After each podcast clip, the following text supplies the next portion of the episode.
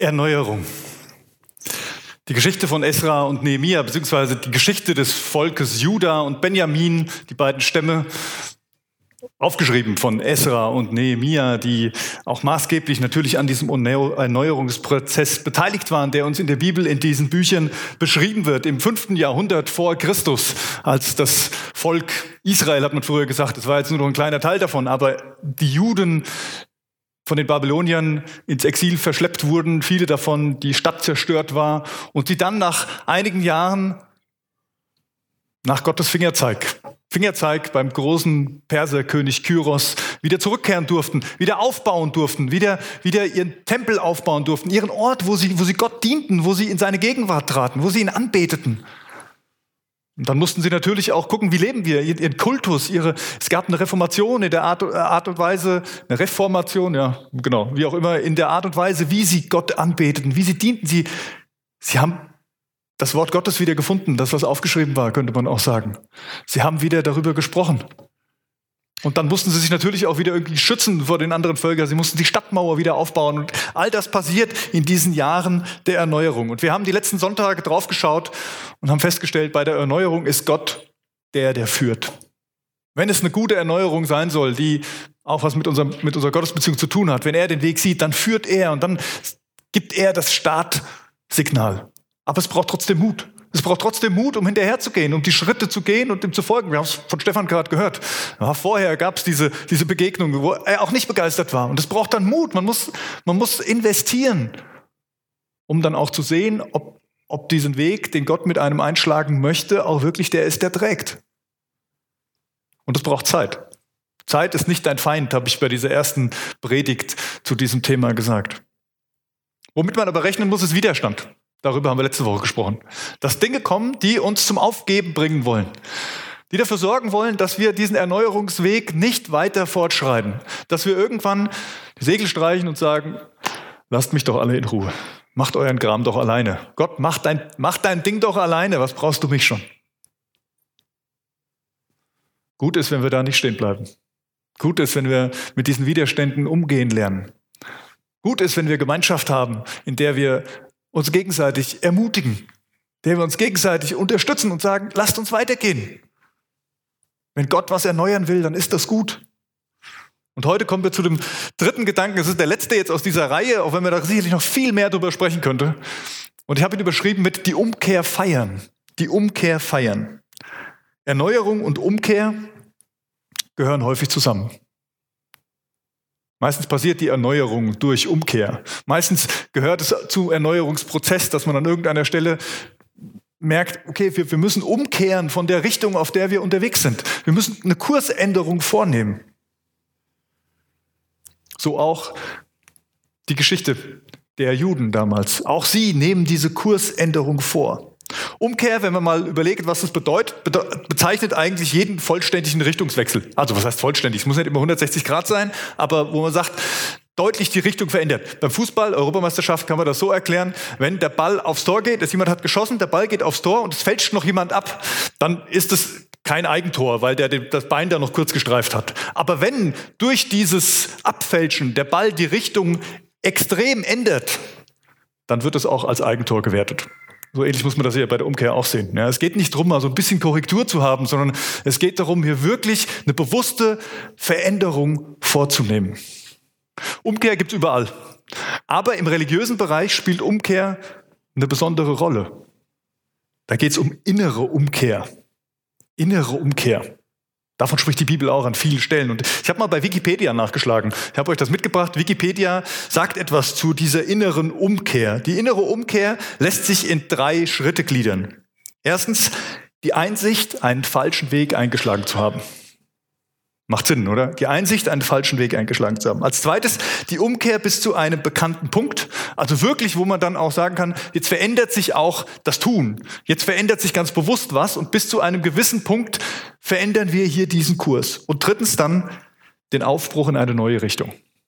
Also ich erkenne was und merke, falsche Richtung. Das heißt, ich muss erstmal ein Stück wieder zurücklaufen, bis zu einem Punkt, wo ich die Richtung wieder einschlagen kann. Wenn man sich verlaufen hat, kennt man das ganz ganz gut, ich gehe mal diesen Weg und dann merke ich, oh, hier bin ich falsch. Dann muss ich zurück bis zur letzten Kreuzung, wo ich den falschen Weg eingeschlagen habe, in Anführungszeichen, und dann einfach in die andere Richtung abbiegen, um in die Zukunft zu kommen, um dann den beim Spazierengehen richtigen Weg einzuschlagen. Wenn wir über das Innere reden, dann ist das mit dem richtigen Weg natürlich so eine Frage. Gibt es den einen richtigen Weg? Manchmal wird uns das ja weiß gemacht, auch, auch in, in kirchlichen Kreisen. Früher hat man immer gesagt, es gibt nur diese eine Person, die ist für dich bestimmt, die musst du heiraten. Boah, Leute, ich bin froh, dass, dass ich die richtige gefunden habe. Aber ich glaube auch nicht, dass es immer nur für jeden das eine gibt. Ich glaube, Gott, Gott ist viel größer, als wir manchmal weinen. Zu meinen, das ist dieser schmale Weg, den wir gehen müssen. Auch das wurde uns oft erzählt. Ich glaube, es geht nicht darum, Angst davor zu haben, was falsch zu machen, weil das ist das, was es auslöst. Sondern es geht darum, bei Gott zu sein. Es geht darum, offen zu sein für Gott, das, was wir am Anfang gehört haben. Ich öffne mein Herz für Gott und für sein Reden und dann auch die Bereitschaft zu haben, das, was ich erkenne, zu verändern und einen neuen Kurs mit Gott einzuschlagen. Also diese drei Schritte aus Wikipedia, bevor wir uns da näher diese einzelnen Schritte nochmal angucken, weil die finden sich alle im Buch Nehemiah. Genau diese drei Schritte, wie sie bei Wikipedia stehen, und die hatten damals noch kein Wikipedia, wurden bei Nehemiah und Esra gelebt. Genau das haben die durchgemacht. Bevor wir das angucken, aber nochmal, warum feiern? Warum nenne ich dieses Thema die Umkehr feiern? Ist Umkehr nicht ein Zeichen von Niederlage? Bedeutet Umkehr nicht, da ist was falsch gelaufen? Geht es da etwa nicht um Schuld? Fehler? Und irgendjemand ist schuld für den Fehler? Irgendjemand hat den Fehler verursacht? Geht es um Versagen? Und ich sage nein. Bei Gott nicht. Wenn wir über Umkehr sprechen, dann sehen wir immer nur das ganz Schlimme und das Schlechte und wir müssen uns schämen für das, was passiert ist. Nein.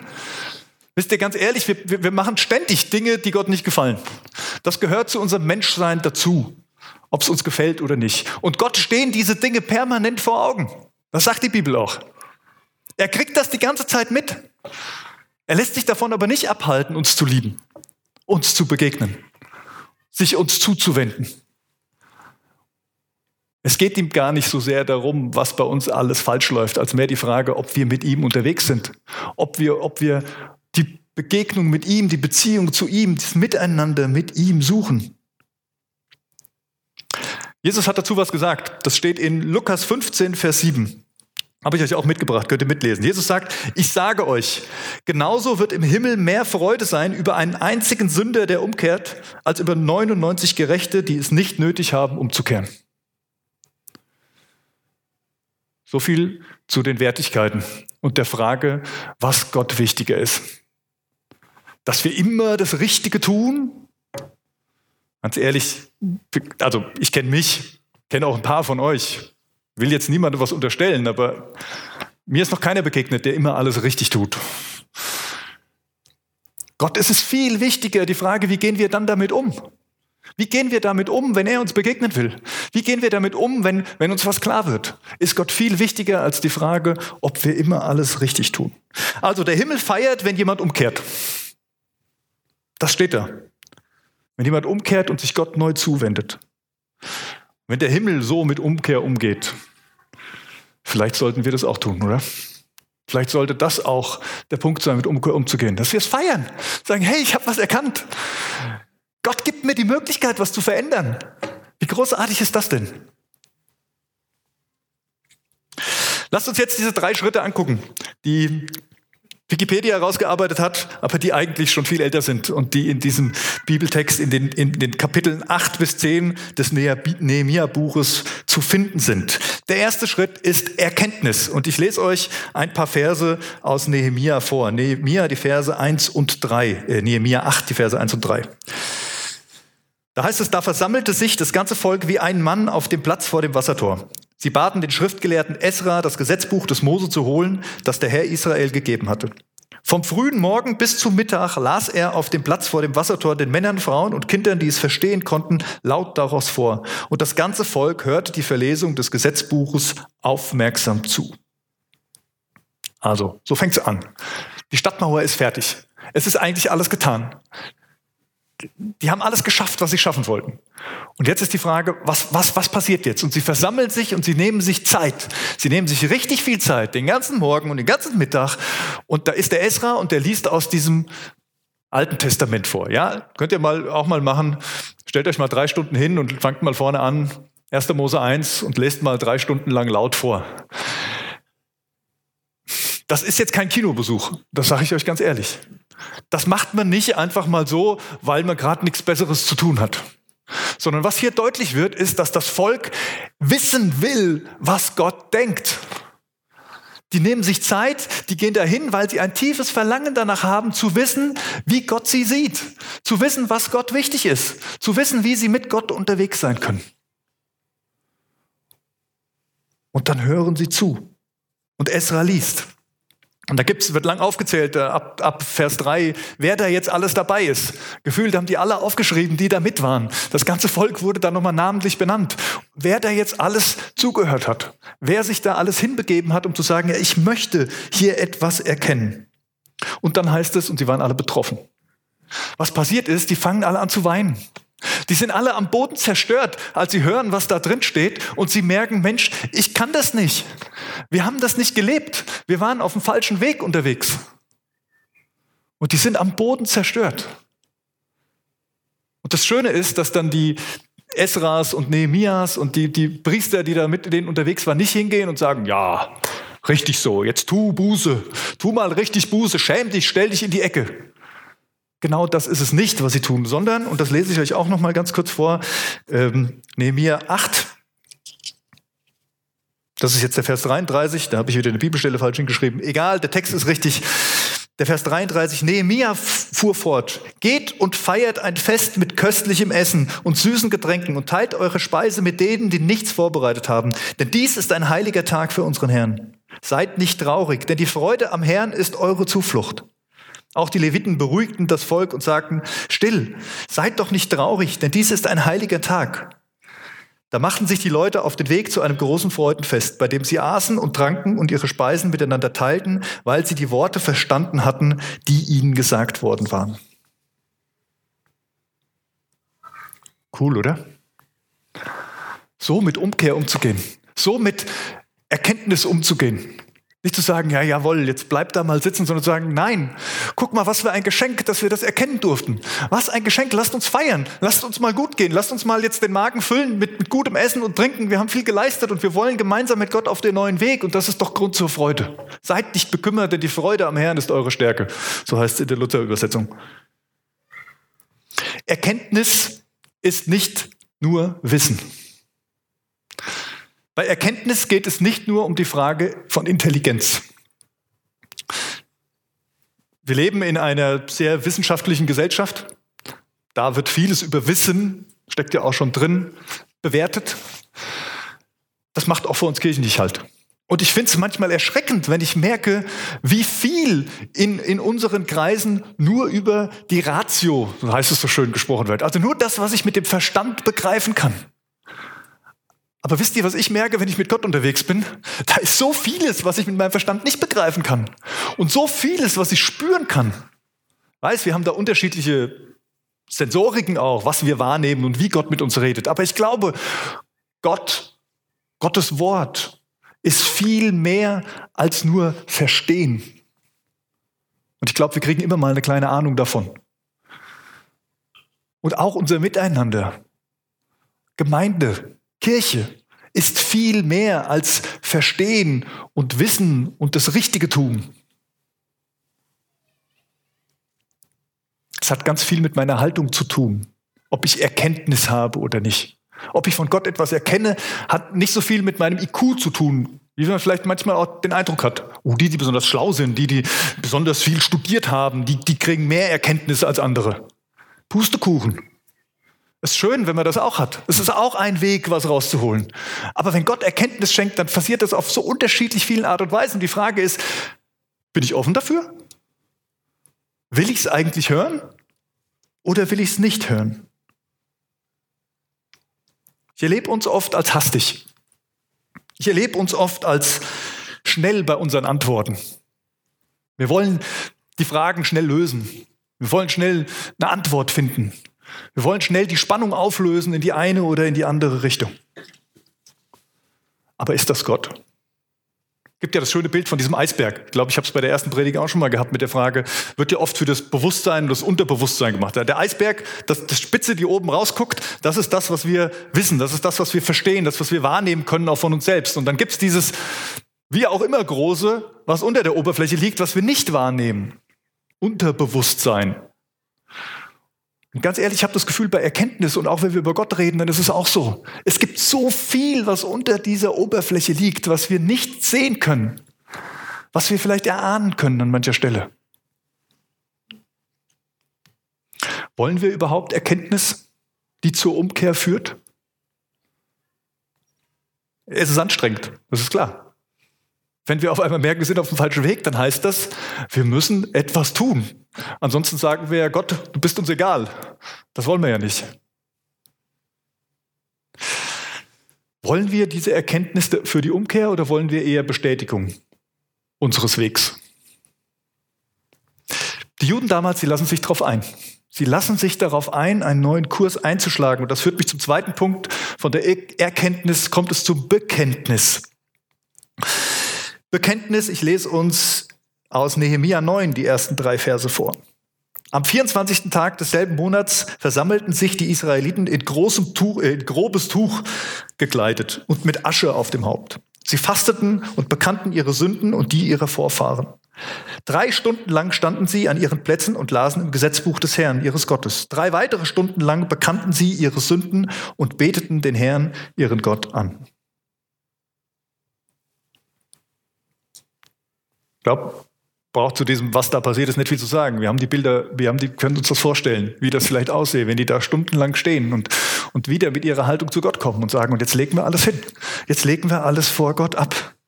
Und was dann folgt in diesem Kapitel ist total spannend. Dann kommt dann kommt eigentlich die komplette Geschichte des Volkes Israels von Abraham an. Die erzählen alles auf. Die fangen bei Abraham an über, über äh, Isaak und Jakob und Josef in Ägypten und der Auszug aus Ägypten und was dann passiert ist. Und, und die erzählen die ganze Geschichte, wie Gott mit diesem Volk umgegangen ist. Und dann gibt's Lobpreis. Das ist, gehört auch zu diesem Bekenntnis, dass sie dann Gott loben für das, was er getan hat. Finde spannend, sie bedecken sich äußerlich. Grobes Tuch, ne? Sack und Asche hat man früher gesagt. Also was auch immer grobes Tuch ist, aber ich stelle mir so einen Kartoffelsack vor. Irgendwie sowas, was nicht hübsch war, wo es nicht um Ästhetik ging, sondern eher darum ging, ein äußeres Zeichen dafür zu, zu setzen, zu sagen, wir, wir bedecken uns, wir, wir fühlen uns schuldig. Das Schöne ist, die bedecken sich äußerlich und innerlich bleiben sie offen. Da können wir echt was von lernen. Das ist eine tolle Kultur.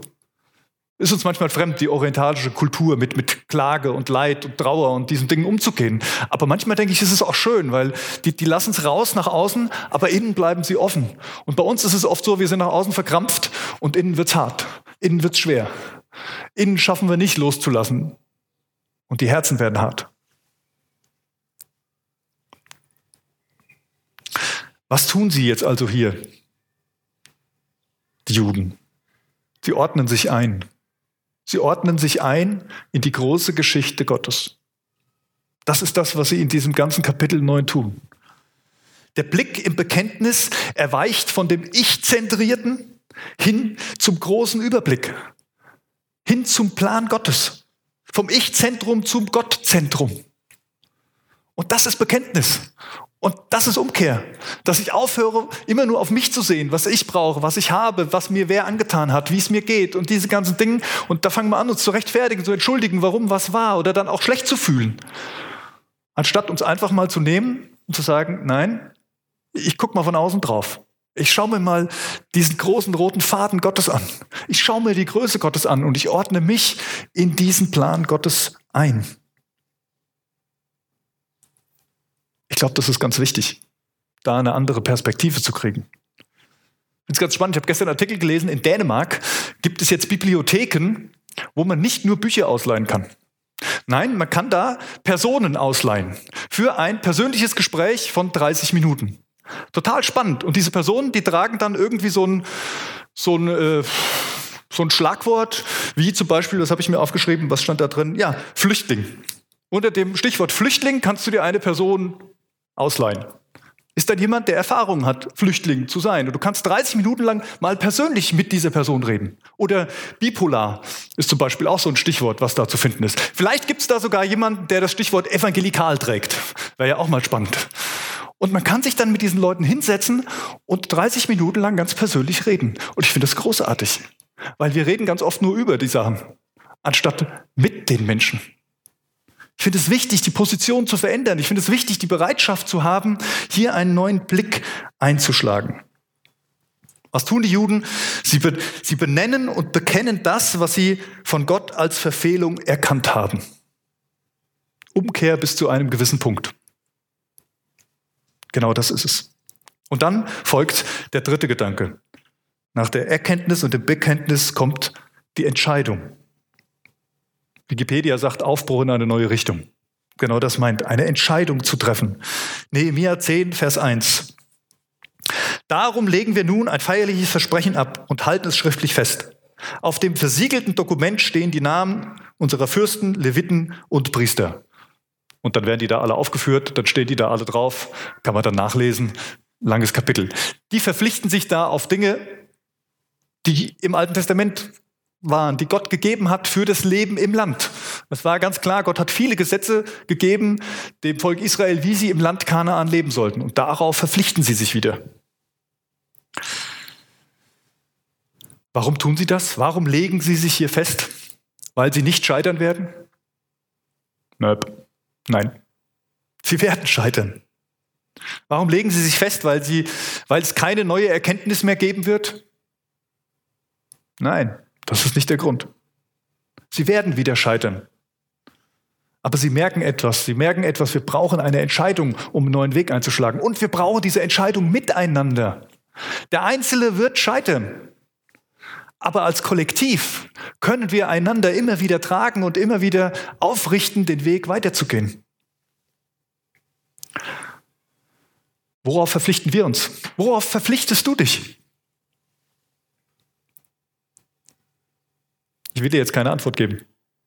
Ich will dich zum Nachdenken bringen. Das ist etwas, das kann dir kein anderer sagen. Das muss in der Beziehung zwischen dir und Gott passieren. Und dann mache ich dir aber Mut, dich zu verpflichten, eine Entscheidung zu treffen und die Entscheidung nicht nur für dich zu behalten, sondern andere mit einzubeziehen in diese Entscheidung, die mit dir auf dem Weg sind. Und ich bin überzeugt, du wirst viele finden, die an den gleichen Baustellen doktern, die gleiche Entscheidungen treffen wollen und die auch immer wieder hinfallen dabei. Erneuerung. Falscher Zettel. Die Frage ist, wann wird Umkehr eigentlich zur Feier? Wann wird Umkehr zur Feier? Und ich habe mal was aufgeschrieben. Umkehr wird zur Feier erstens, wenn es nicht um Schuldzuweisung geht, sondern alle in einem Boot sitzen. Gott setzt sich mit uns ins Boot. Und er, er, er, sitzt nicht da und will das nochmal tiefer nochmal reinbohren, wenn wir zu ihm kommen und sagen, wir waren auf, auf dem falschen Weg. Und genauso sollten wir es miteinander auch machen. Wir sollten alle im gleichen Boot sitzen und das tun wir eigentlich auch, wenn wir uns mal in die Perspektive Gottes einordnen. Wir sollten Neid, Vergleich und das Ich-Zentrierte einfach rauslassen. Dann wird Umkehr zur wirklichen Feier. Wann wird Umkehr zur Feier? Wenn die Freude an Gottes Gnade größer ist als Ärger und Frust. Das ist noch die andere Folie, genau, habt ihr schon gesehen, super. Wenn die Freude an Gottes Gnade größer ist als Ärger und Frust. Jo, ich habe auch Frust manchmal. Weiß nicht, ich finde es spannend. Manchmal habe ich so das Gefühl, äh, manche Leute, die denken so, ja, das, was hier in Gemeinde passiert, das, das will der Conny alles genauso. Der sagt doch, wie das läuft. Klar. Manchmal würde ich sagen, schön wäre es. Nee, es wäre nicht schön. Es wäre total blöd, weil äh, das nicht um, um einzelne Leute geht. Das wäre wieder sehr ich-zentriert. Ich bin auch gefrustet. Ich bin auch manchmal gefrustet. Auch von Gemeinde, sage ich euch ganz ehrlich. Aber die Freude an dem, was ich hier auch sehe, die Freude an den Menschen, die Freude an dem, was passiert, wenn Menschen sich auf den Weg mit Gott machen, die ist sowas von viel größer als all der Frust, der manchmal da ist. Und der Ärger. Und ich glaube, dann kann Umkehr zur Feier werden, wenn wir, wenn wir das schaffen, diese Freude größer zu werden zu lassen. Und drittens, wann wird Umkehr zur Feier? Wenn jede oder jeder Einzelne sich einreiht in die Bewegung Gottes. Wenn wir Teil des großen Ganzes werden. Und nicht meinen, es dreht sich alles nur um mich selbst den Einzelnen. Wir haben die Vision hier in der Gemeinde, dass 10 Prozent der Bevölkerung, die in Butzbach leben, erreicht werden von dieser frohen Botschaft, die in Jesus Christus ist. Manche denken, oh, 10 Prozent, das schaffe ich doch nie. Nee, es geht auch gar nicht darum. Es geht nicht darum, dass du 10 Prozent abdeckst. Das Problem ist nur, wenn wir sagen, wir machen das, dann bleibt es oft gleichgültig. Da passiert überhaupt nichts, weil wer ist denn wir? Es muss immer persönlich werden, das, was passieren kann. Es muss immer persönlich werden. Das sind kleine Schritte, ganz kleine. Fängt bei einer Person an. Aber wenn es nicht persönlich wird, wenn nicht jeder Einzelne sich einreiht, dann passiert gar nichts. Umkehr wird zur Feier. Jetzt kommt die passende Folie dazu. Umkehr wird zur Feier, weil es für uns alle der heilsamste Weg ist.